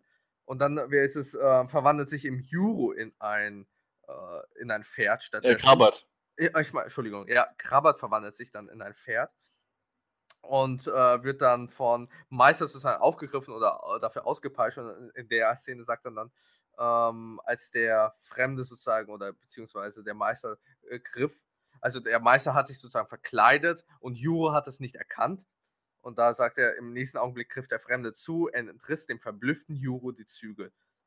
Ähm, also eigentlich, ähm, eigentlich wird es ja im dritten Jahr klar, dass er eigentlich nicht dumm ist. Aber in dieser Stelle wird eigentlich ganz deutlich, dass er eigentlich ziemlich dämlich ist. Oder jedenfalls äh, dämlich tut. Eigentlich müsste er doch genau wissen, dass es der Meister ist. Eigentlich müsste er doch wissen, dass er sich auch in ein Pferd verwandeln kann und sich wieder zurückverwandeln kann. Also warum hat er, äh, äh, also da entschließt mir da die Logik nicht, warum er hier äh, so unfassbar dämlich ist. Ich glaube nicht, dass er dämlich ist. Ich Oder das. äh, so unfassbar dämlich tut. Ich, weil ich, hier ja, wird es er tut. Ne, die Tatsache, dass er dämlich tut, ist ja sein Schutz. Ja, aber Weil- warum gerade in dieser Szene? Weil er ja in dieser Art und Weise ja vor allem äh, Krabbert ja ähm, äh, Gef äh, Gefahr laufen äh, lässt. Ja, ja, ja, genau. Aber das tut er meines Erachtens, weil wenn er diesen, glaube ich, nicht ganz einfachen Zauber des Verwandelns und Rückverwandelns, ja, ähm, wenn er den ähm, gemacht hätte ohne Probleme, weil er es ja kann, ja, äh, glaube ich, dass ähm, der Meister vielleicht, muss nicht sein, aber vielleicht äh, Verdacht geschöpft hätte. Ähm, Mhm, Ja. Also sein, weil, dass weil er nicht damit rechnet, weil, weil Juro hat ja ein Narrativ, das er durchzieht und das ist, ich bin dumm. So. Mhm. Und er muss das aufrechterhalten, weil das ist das Einzige, was ihn schützt. Weil er ist keine Bedrohung für den Meister, er ist dumm, er kümmert sich um den Haushalt, er wird auch in der Mühle nicht eingesetzt, so, und er ähm, kann da alles, äh, kann da so versuchen, zu versu äh, A, überleben erstmal im ersten Schritt und dann versuchen zumindest den Leuten zu helfen, die sich gegen den Meister auflehnen, wie er das ja dann auch tut. Ähm, in dem Moment, in der Szene, wenn er da sich einfach in den Dings verwandelt hätte, in das Pferd und das nicht so wie es abgesprochen war, wäre er halt eher Gefahr gelaufen, erwischt zu werden, als wenn er gesagt hätte, Krabat, du musst das machen und dann halt Krabat in die Sch- er hatte Krabat schon in die Scheiße geritten, so, aber es war halt ähm, Selbstschutz in dem Sinne. Genau, es war. Selbstschutz in der Situation und es war der beste Weg. Ähm, ähm, es war der beste Weg, äh, die, die Tarnung, die er ja jahrelang auch aufge- aufgebaut hat, aufrecht zu erhalten. So, Mhm. so würde ich das sehen. Ja, ich, ja, das. Ich glaube, ich sehe es Weil auch am Ende- und- das würde, also es würde am meisten Sinn ergeben. Er, er handelt dann trotzdem auch immer noch so, dass er Krabat ja trotzdem dann noch helfen will, weil als dann Krabat, das kann man ja verraten, der verwandelt sich dann in ein Pferd. Der Meister nimmt das Zaumzeug Juro ab, das heißt, Krabat kann sich nicht aus dem äh, zurückverwandeln. Und dann reitet der Meister auf Krabat rum und äh, ja, verletzt ihn da, misshandelt ihn da im Grunde. Mhm. Und dann, als Krabat wieder zurückverwandelt ist und über Schrammen hat, äh, da streicht Juru ihm eine Creme auf. Eine Salbe. Ja, genau, um seine Schmerzen zu lindern. Genau. Ähm, und äh, das ist eine Zaubersalbe. Also es ist keine normale Salbe irgendwie. Das ist schon Magie, die er da anwendet. Und deshalb sagt er ihm dann auch, wenn als er zur Mühle zurückkommt, dass er humpeln soll, auch wenn es ihm gar nicht mehr wehtut. Mhm. Damit der Meister das eben nicht merkt. Ja. Und ähm, ja, stimmt, da wird natürlich deutlich, du hast recht, da wird natürlich. das ist auch so der erste, er- das ist auch so der erste Moment, wo Krabat merkt, dass halt Juro mehr kann, als, als er denkt. So, das kommt Mhm. da nach und nach durch. Ähm, ähm, Das macht aber äh, auch natürlich sehr spannend. Also ich glaube, er macht es nicht nur, um sich, äh, äh, um Krabber zu helfen, sondern natürlich, um sich selber zu schützen. Und da kommen wir, glaube ich, auch auf ein wichtiges Thema, eben dieses Vergessen. Weil Juro natürlich zu diesem, äh, ähm, er sagt ja auch selber ähm, im dritten Jahr, nachdem er äh, Krabbert erzählt hat, dass er eben doch nicht so dumm ist, wie alle denken, ähm, fragt ihn ja auch Krabbert, ja, warum tust du nichts gegen ähm, den Meister? Und da sagt er auch in dem Sinne, er, er ähm, äh, sagt er auch im Grunde, wie heißt es, äh, nur einer von zwölf wird ja jedes Mal erwischt und er möchte eigentlich dem entfliehen. Also im Grunde hat er ziemlich viel Angst. Also er ist eigentlich eine sehr passive Figur, teil, äh, Mhm. im größten Teil. Also Krabbert im Gegensatz ist ja eine sehr aktive Figur, die ja unbedingt was machen möchte. Während äh, Juro, der eigentlich äh, wohl die größte Chance hat, gegen äh, den Meister eigentlich anzutreten von allen, weil er wohl auch am meisten Ahnung hat und weil er auch die meisten Zaubersprüche kennt, äh, macht das trotzdem nicht aus Angst. Und das ja, und ich glaube, er macht es deshalb nicht, weil, und um da jetzt nochmal auf, auf die, auf die Spoiler-Zusammenfassung zurückzukommen, Mhm. er macht es deshalb nicht, weil man den Meister nur besiegen kann, ein Geselle kann den Meister nur besiegen, wenn am Neu an, an Silvester ein Mädchen in die, in die Dings kommt, in die, ähm, in die Mühle und den jeweiligen Gesellen frei bittet. Genau, ja. Und er hat eben keine. Namen sondern- und- aber Krabbert. Er hat, genau, er Mhm. hat niemanden, aber Krabat hat jemanden. Und Tonda hat jemanden gehabt, aber Tonda hatte dann den Fehler gemacht, den Namen von ihr zu nennen. Der Ja. wurde irgendwie bekannt und dann hat der Meister die ähm, ge, ge, ähm, in Träumen verfolgt, bis sie sich dann umge umgebracht hat. Ähm, Also man, äh, es wird dann sehr stark deutlich, dass also deshalb ist es auch so wichtig, dass. Krabat den Namen von Kantorka nie weiß und immer sie die Kantorka nennt, weil es halt kein Name ist. Mhm. Ähm, und ähm, genau, das ist ähm, äh, und und es ist dann halt so, dass in, in dem Roman äh, die Kantorka kommt und ähm, das ist halt auch so eine Sache. Jucho erzählt Krabat dann mal eine Geschichte, dass es vor Jahren mal einen gab, der hat das Gleiche probiert und kam die dahin, hat den freige ge, äh, gebeten und dann hat der Meister gesagt, bist du sicher, dass du ihn erkennst unter allen, die hier sind? So. Und dann hat sie gesagt, ja, und dann hat er äh, aber die alle in Raben verwandeln lassen und dann konnte das Mädchen den, den Gesellen nicht mehr raus äh, erkennen unter den Raben. Ja? Ja, ja, genau. Ähm, und dann sind beide gestorben. Also es ist und dann sind beide gestorben, weil sie es halt nicht, nicht schaffte. So. Es ist ein ziemliches Risiko für Genau, beide. und, von und, ja. und Krabat denkt das eben auch, dass auch diese Rabennummer kommen wird am Ende. Und der Meister so versuchen soll, das zu erschweren. Und bei dieser missglückten Sache vor ein paar Jahren war es so, da hieß es dann, die Raben sollen ihren Kopf unter den linken Schnabel stecken. Oder unter den Mhm. rechten, ich weiß es nicht mehr. Und Krabat und Juro denken, dass der Meister das auch wieder anwenden wird mit dieser Schnabelnummer. Ähm, und üben deshalb auch, dass Krabat sich dem Willen des Meisters widersetzen kann, dass er das eben nicht machen muss, weil dann der Meister quasi die Schüler beeinflusst, die Gesellen beeinflusst, dass sie eben Er, das mit er hat die größte, äh, genau, er hat die größte Macht gegenüber. so als Willenssteuerung, ja. Mhm. Ähm, und äh, es ist dann so, dass äh, als dann die Kantorka kommt, nicht nichts ist mit irgendwie äh, Augen verbinden und so, sondern dass der Meister, ich hoffe, ich krieg's richtig zusammen, deshalb denke ich gerade so angeschränkt nach, ähm, dass der Meister die Gesellen ganz normal in die Kammer ruft, aber ähm, ihn, aber der Kantorka die Augen verbindet. Und dann Mhm. soll sie zweimal die Reihe rauf und runter gehen und dann sagen, wer es ist. Und dann im Finale des Buches zeigt sie trotzdem auf Krabat. Ja, aufgrund der Tatsache, auf die- dass er auf die- nervös ist. Oder sie hat gespürt, dass auf, sie auf die. Frage, warum, warum, Krabat fragt dann, warum war das so? Und dann sagt äh, sie, weil ich gespürt habe, dass du Angst um mich hattest. Hm. Daran habe ich dich erkannt. Hoch. Ähm, genau, und so wird dann äh, der Meister besiegt am Ende des Romans und er stirbt dann auch. Es ist dann auch klar, dass der Meister die Nacht nicht überleben wird und die Mühle geht dann auch in Flammen auf. Genau, also er muss ja jedes Jahr äh, sozusagen einen opfern und wenn er keinen der äh, Gesellen äh, opfern kann, dann muss er sich selber opfern. Also äh, da merkt man auch natürlich diese äh, Abhängigkeit, die er hat. Also, äh, dass er nicht so viel Macht hat, wie man beispielsweise im ersten oder im zweiten Jahr vermutet hätte. Dass er ja doch trotzdem abhängig ist gegenüber den Herrn Gevatter. Auch natürlich, dass man merkt, dass er zum Beispiel äh, doch Angst hat oder ähm, ähm, wenn zum Beispiel der Gevatter dann äh, jeden Neumond dann zum Beispiel auftaucht. Also diesem, äh, diese Machtstruktur wird natürlich dann aufgehoben.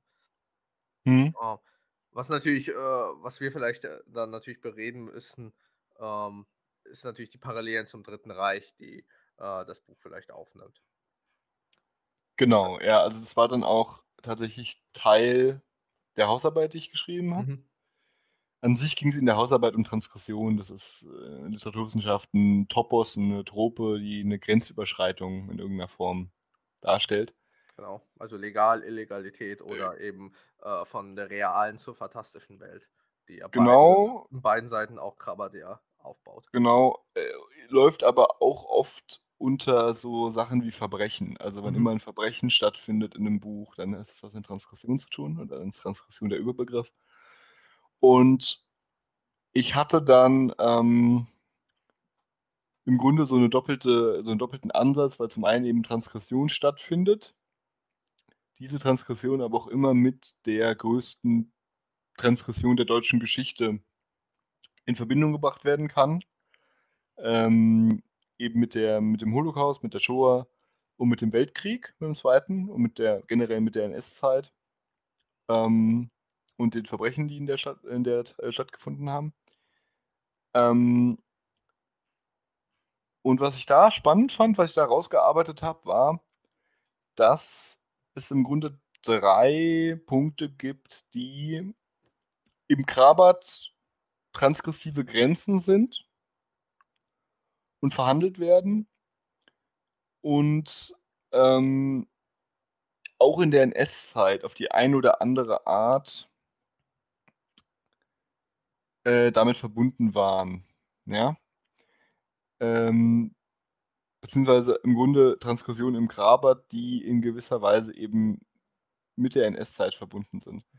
Ähm, das war einmal Macht und Machtlosigkeit beziehungsweise Verführung, weil eben durch die Zauberei durch die Mühle, aber auch durch die Kameradschaft der Müller und so weiter Na Macht gewinnt, vorher machtlos ist, aber eben auch immer wieder in den Status der Machtlosigkeit wandert, wenn er sich gegen den Meister auflehnt oder ähm, sich gegen ihn wendet, obwohl er noch nicht stark genug ist. Und eben auch eine Verführung. Also man hat zum Beispiel ganz am, am Anfang so einen Satz, äh, wo ähm, der, der Meister fragt, du kannst das Müller lernen und alles andere auch. Und dann so eine rhetorische Frage stellt, du magst doch. Und dann da steht, äh, ich mag, hörte sich Krabat sagen. Mhm. Wo auf jeden Fall halt so eine, so eine Verführung stattfindet. Ähm, also diese Verführung wie sie eben auch in der NS-Zeit ähm, teilweise stattgefunden hat, dass durch Macht gewisse Bevölkerungsgruppen verführt wurden, äh, wird da verhandelt. Da muss man vielleicht, bevor ich da eingehe, weiter drauf auf diese Verstrickung ähm, und diese, dieses, diese Argumentation oder diese Interpretation des Romans als eben die NS-Zeit behandelndes Werks, dass Preußler sehr klar in einem, in einem Buch gesagt hat, dass das im Grunde so ist. Und alle Literaturwissenschaftler, die sich darauf ähm, beziehen, beziehen sich immer auf dieses Zitat und arbeiten dann von dort aus. Ich kann das Zitat ja mal kurz vorlesen. Das ist aus äh, Sagen Sie mal, Herr Preußler, Festschrift für Ottfried Preußlers 75. Geburtstag von 98. Ähm, da kann man das äh, nachlesen. Es ist die Geschichte eines jungen Menschen, also Preußler, ja, es ist die Geschichte eines jungen Menschen, der sich mit finsteren Mächten einlässt, von denen er fasziniert ist, bis er erkennt, worauf er sich da eingelassen hat. es ist zugleich meine Geschichte, die Geschichte meiner Generation und es ist die Geschichte aller jungen Leute, die mit der Macht und ihren Verlockungen in Berührung kommen und sich darin verstricken. Preußler, ich muss es gerade mal nachgucken, aber ist ähm, Jahrgang 23 äh, und war bei Kriegsende 22. Äh, 21. Vom 20. Oktober geboren, im Mai Okay. war er Kriegsende. Mhm. Genau, er war 21 und Also er war, hat, hat auch, er hat natürlich dann äh, sozusagen ähm, in der Jugend sozusagen äh, das mitbekommen, was alles geschah. Genau, und er hat auch Kriegsdienst, äh, Kriegsdienst geleistet und Mhm. war sogar auch in, an der Ostfront äh, eingesetzt. Äh, Mhm. Also man äh, könnte sogar, sagen, sogar als so, Offizier, also sogar im gehobenen Dienst äh, 1944 Also war er an der Ostfront und also er geriet da auch in Kriegsgefangenschaft. also er ist ungefähr in dem Alter, wo auch die Gesellen sozusagen auch äh, äh, damals gewesen sind. Oder die Gesellen sozusagen krabbert. Genau, ja. Also er ist da, also wenn er fünf Jahre, äh, nee, Quatsch, war zehn Jahre alt bei der Machtergreifung. Also Mhm. das äh, kriegt man ja dann da durchaus mit. Ähm, genau. Und äh, darauf stütze ich ganz viel und deshalb ist es ganz spannend. Und im Grunde, was halt auch dann spannend ist, die Macht ist eben bezogen auf die Magie. Mhm. Ja? Also es ist nicht irgendwie allein die Truppe der Gesellen und des Meisters, die diese Macht ausstrahlen, weil die zusammenhalten und dann eben Macht generieren.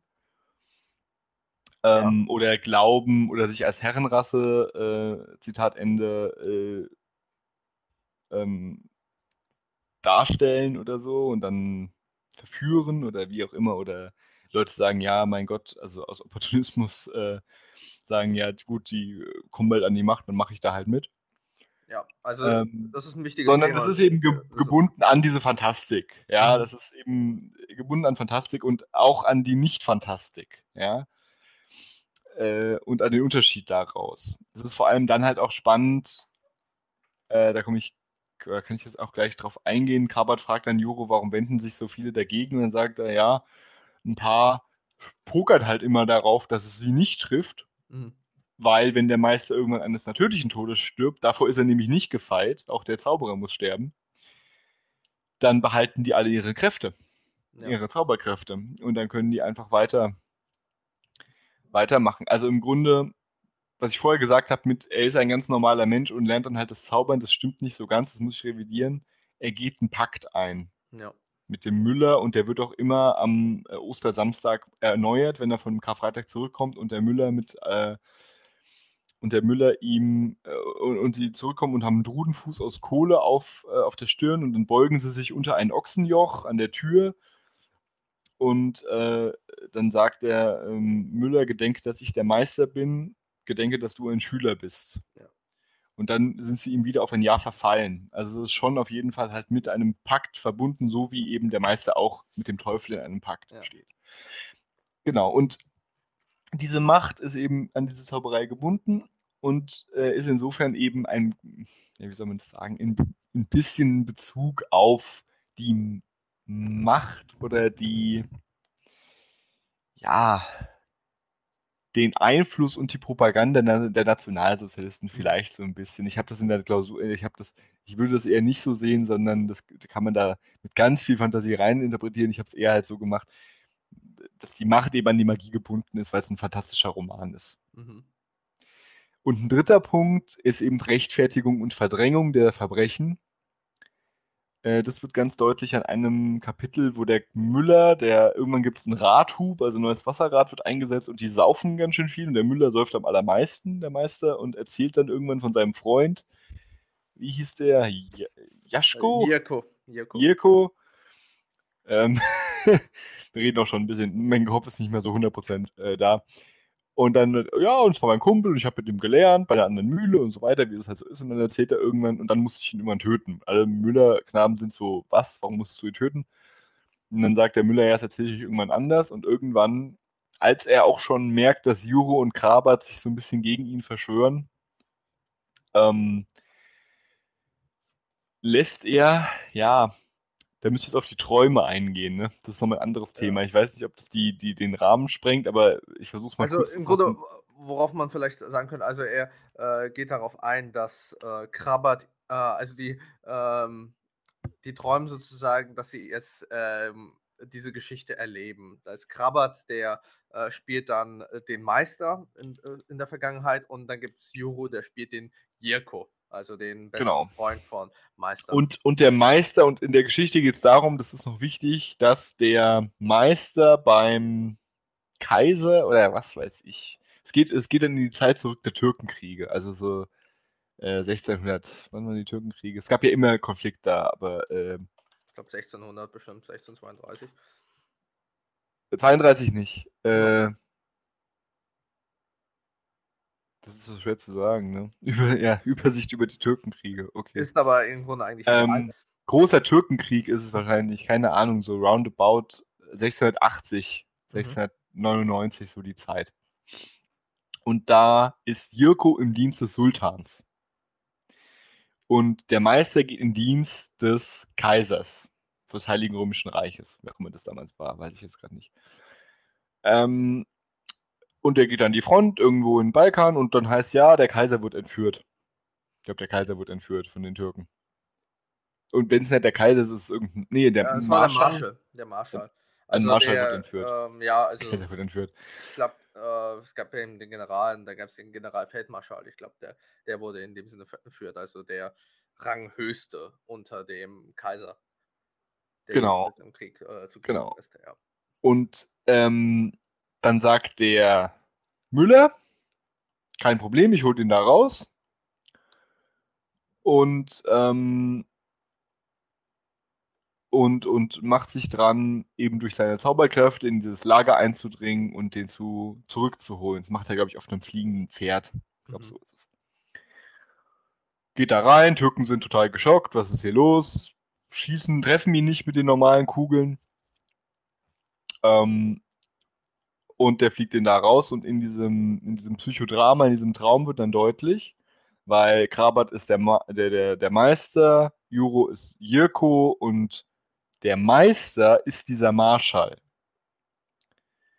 Das wird ziemlich deutlich. Und äh, es ist dann so, dass der Krabat dem Marschall in dem Traum sagt, sie können uns nicht treffen mit ihren normalen Kugeln, weil wir sind auf einem fliegenden Pferd und das ist halt Zauberei so. Aber sie könnte ihn mit einer goldenen Kugel. Mit einer goldenen Kugel kann man ihn treffen. Und dann ist es so, dass Jirko in der Geschichte auch, und das war wohl auch wirklich so, als äh, Adler verkleidet, die verfolgt hat. Um dem Meister, beziehungsweise Krabat, ich muss jetzt aufpassen mit den, mit den Namen, den halt abzujagen, den Marschall abzujagen. Und in diese, das ist halt das Spannende, das ist auch total toll, also das ist literarisch wirklich Gold, meiner Meinung nach, ja. Ähm, ich kann dir mal vielleicht ein Stück aus meiner Dings vorlesen, aus meiner Hausarbeit. Da habe ich das ein bisschen besser zusammengefasst. Mhm. Dies wird vor allem deutlich in, wie Drum zeigt, dem Kapitel Der Adler des Sultans. In diesem Kapitel lässt der Meister Krabat und seinen Verbündeten Juro in einer Art traumhaften magischen Psychodrama, Zitat Ende, die Ereignisse nachspielen, die nach der Meinung des Meisters notwendigerweise dazu geführt hätten, dass der Meister seinen besten Freund erschießen musste. Dabei geht es dem Meister, der die Intrige, Intrige Krabats und Juro ahnt, darum, ihnen eine Falle zu stellen und sich zu verraten. Innerhalb dieses Psychodramas, an dem die anderen Gesellen wie im Traum teilnehmen, soll eben bewiesen werden, dass der Meister nicht anders hätte handeln können. Nicht anders hätte handeln können. In dieser Szene entfaltet entfalte sich in der Folge die, Zitat, Rechtfertigung der Kriegsgeneration gegenüber den im Zug der 1980er Revolte aufkommenden Frage zu Befehlsnotstand und Pflicht, Zitat Ende. Ein Argument, das von Krabat und Juro allerdings widerlegt wird, da Juro die Szene zwar so spielt, wie erwartet, aber darauf vertrauend, vertrauen kann, dass Krabat nicht wirklich mit dem goldenen Knopf auf ihn schießt was tödlich gewesen wäre, sondern nur mit Schwarzpulver schießt. Innerhalb des Traums spielt Juro trotzdem den Sterbenden, worauf der Meister keinen Verdacht schöpft. Dadurch wird klar, dass auch der Meister eine Wahl gehabt hätte. Ja, also Juro und Krabat decken eben diese Rechtfertigung der 68er, ähm, der 68er, die, diese Rechtfertigung der NS-Generation und der Kriegsgeneration ein bisschen auf. Ähm, die immer sagen, ja, es war halt Krieg und wir konnten nicht anders und es war halt, und es war halt so. Mhm. Und es wird da eben so ein bisschen äh, gemacht nach Motto. Das, man hatte eine Wahl. Man hatte eine Wahl. Ja. Und es wird eben in, diesem, in dieser Sache dargestellt und verhandelt und wie ich finde auch sehr gut verhandelt. Mhm. Und, ähm, und noch eine Sache, die eben auch verhandelt wird, was auch so ein bisschen mit der NS-Zeit, und dann schließe ich meine, mein, mein äh, Dozieren, was eben auch ähm, ziemlich klar wird, dass auch dieses Vergessen, was immer wieder stattfindet, ja, also immer wenn jemand stirbt auf der Mühle in Geselle, dann ist es wirklich so, als hätte es den nie gegeben. Das wird auch immer wieder so erwähnt von, von Preußler. Mhm. Ähm, und auch die Leute machen es. Und auch als Krabert äh, den neuen Altgesellen und auch Michael, zu dem er dann ein ziemlich gutes Verhältnis hat, fragt, was mit Tonda passiert ist und überhaupt, dann sagt er immer, die Toten sind tot, es hilft nichts, wenn wir über die reden und vergesst es. Und wer hier auf der Mühle stirbt, wird vergessen, merkt ihr, das ist einfach so. Ja, genau.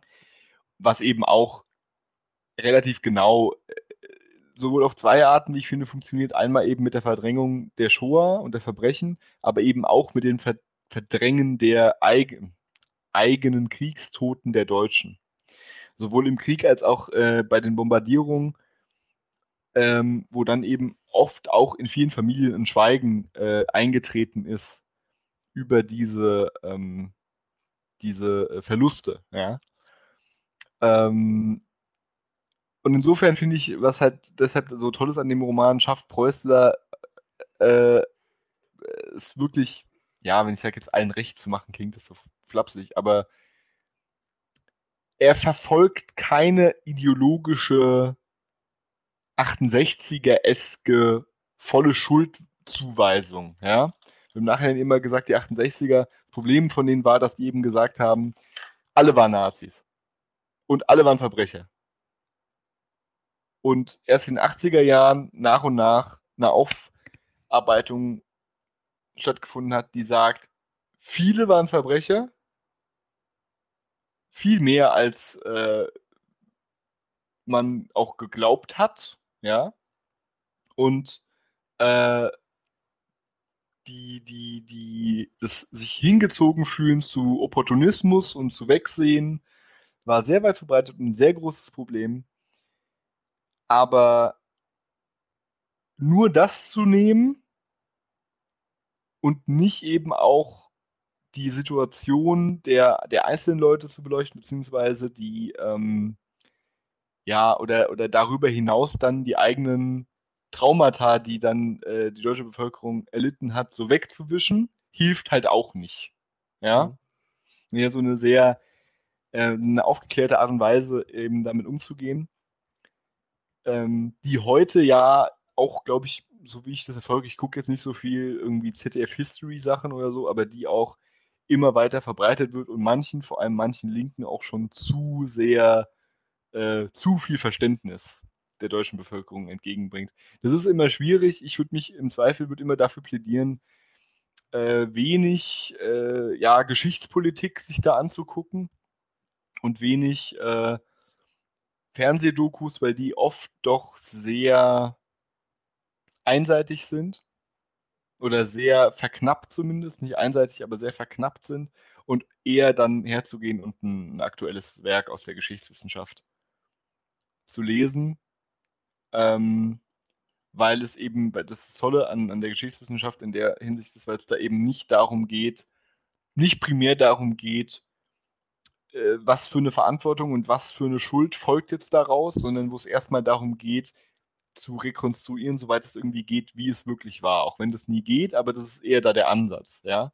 Deshalb ist auch der Unterschied zwischen Geschichte und Geschichtspolitik, ja. Ähm, und da würde ich in dem Fall dann einfach äh, für plädieren an dieser Stelle, weil man dann ähm, eher nochmal weiter einen Eindruck davon kriegt, wie kompliziert das alles ist.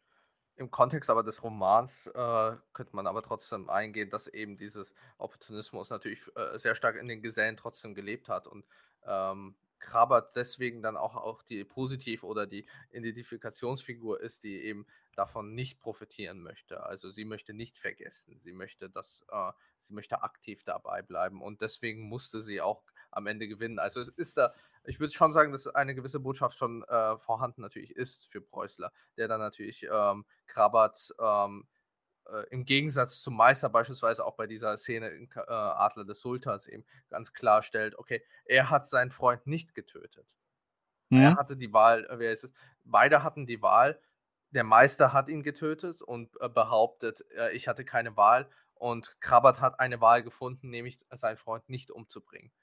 Und mhm. äh, dadurch natürlich auch, dass es beides, äh, wie es ist, äh, Gegensätze sozusagen aufgebaut sind, also Protagonist und Antagonist, merkt man natürlich auch, dass Ottfried Preußer da eine ganz klare Haltung natürlich dann einnimmt. Man sollte, man hat immer eine Wahl und es gibt immer eine Entscheidung.